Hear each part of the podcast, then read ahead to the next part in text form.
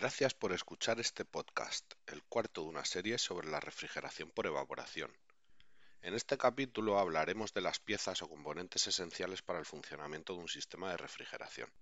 Primero abordaremos los componentes más relevantes y más adelante hablaremos sobre otros componentes a medida que vayamos avanzando. Obviamente, todo gira alrededor de controlar la evaporación del refrigerante. Eso lo tenemos claro. Por lo tanto, el componente que controla la evaporación podría ser considerado el más importante. Nos referimos a la válvula o dispositivo de expansión, ya que podría tratarse también de una simple reducción en el diámetro de la tubería, como he explicado en un capítulo anterior.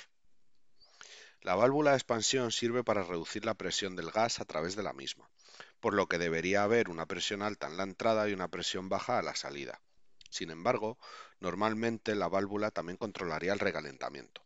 El recalentamiento es el calor añadido al refrigerante vaporizado después de que éste se haya evaporado. Si lo volvemos a comparar con agua, sería el calor adicional añadido al vapor. Por ejemplo, la temperatura podría ser de 110 grados centígrados, por lo que el recalentamiento sería de 10 grados, o más bien 10 Kelvin. En el sistema internacional, las diferencias de temperatura se miden en Kelvin, por lo que el recalentamiento es la diferencia entre la temperatura de evaporación real y la temperatura de vapor recalentado. La válvula de expansión se abrirá aún más si el recalentamiento es demasiado alto y se cerrará si el recalentamiento es demasiado bajo. En una válvula de expansión mecánica, conocida como válvula de expansión termostática, el recalentamiento suele ajustarse mediante un tornillo de regulación para obtener un recalentamiento suficiente para evitar que el refrigerante líquido llegue al compresor y que sea lo suficientemente bajo como para que el evaporador pueda funcionar a su máximo rendimiento. La válvula de expansión también se puede controlar electrónicamente lo que significa que la válvula se abre y se cierra en función de las señales de los sensores, que normalmente son la presión y la temperatura en la salida del evaporador y la temperatura de entrada más las temperaturas del elemento refrigerado, que suele ser el aire que pasa a través del evaporador. El proceso de evaporación se debe controlar, pero obviamente controlar la presión en el sistema es absolutamente esencial, por lo que necesitaremos un compresor.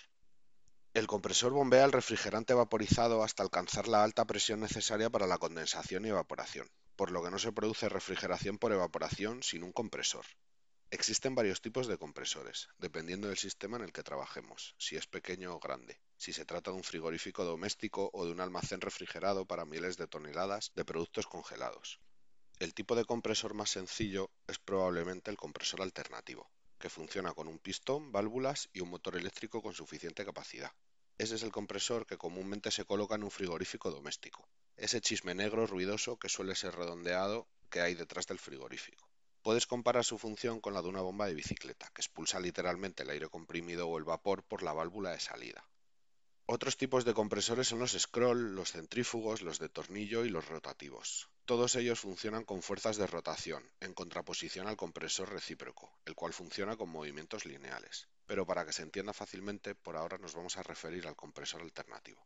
Más adelante veremos otros tipos de compresión. El proceso de evaporación sucede lógicamente en el interior del evaporador, y este componente también puede ser de diferentes formas y tamaños, dependiendo de su uso. Normalmente la evaporación se produce gradualmente dentro de un tubo largo, que se puede plegar varias veces para lograr una superficie lo más grande posible expuesta a lo que se necesita enfriar. Podría ser aire, pero también podría tratarse de agua, salmuera o glicol. La idea es que la evaporación se produzca a través del tubo largo de manera que no quede líquido en el extremo del tubo y al mismo tiempo que se utilice la mayor cantidad del tubo posible para evaporarlo. El mismo intercambio térmico, pero en el proceso inverso, se lleva a cabo en el condensador. El condensador también se puede enfriar con aire o con agua. Solo recuerda que el vapor vuelve a la fase líquida, por lo que no es tan importante dónde se inicia el nivel de líquido, siempre y cuando haya suficiente espacio para la refrigeración continua. Lo que también debe tenerse en cuenta es que el condensador tendrá una presión de funcionamiento más alta que el evaporador. Ahora, todo lo que necesitamos es controlar la temperatura de lo que sea que estemos enfriando, y sigamos haciéndolo de la manera más sencilla posible. Es ahí donde aparece el termostato. El termostato también puede venir en diferentes tipos, tamaños y formas, por lo que si miramos de nuevo la versión más sencilla, se trata de un interruptor que enciende o apaga el compresor de acuerdo con la temperatura a la que esté sujeto el sensor. Ahora explicaré el funcionamiento de los termostatos mecánicos tradicionales de Danfoss en pocas palabras. Un fuelle con un tubo capilar que contiene refrigerante reacciona a la temperatura y dicho fuelle empuja o tira de un interruptor. Recuerda, cuanto más alta sea la temperatura, más refrigerante se evaporará y por lo tanto habrá más presión sobre el fuelle, por lo que solo debe ajustar el interruptor para encender el compresor a la temperatura más alta tolerada y apagarlo de nuevo a la más baja. El viejo frigorífico que tienes en casa normalmente se encenderá a 6 grados centígrados y se apagará de nuevo a unos 2 o 3, pero puede ajustarlo girando el regulador que se encuentra en el interior del frigorífico. Ya hemos descrito un sistema de refrigeración totalmente funcional, con todos los componentes esenciales. Extremadamente sencillo, pero perfecto para funcionar a pequeña escala. Este podcast ha sido presentado por Danfoss Climate Solutions. Visítanos en danfoss.es para inscribirte a nuestras fantásticas clases de formación virtual.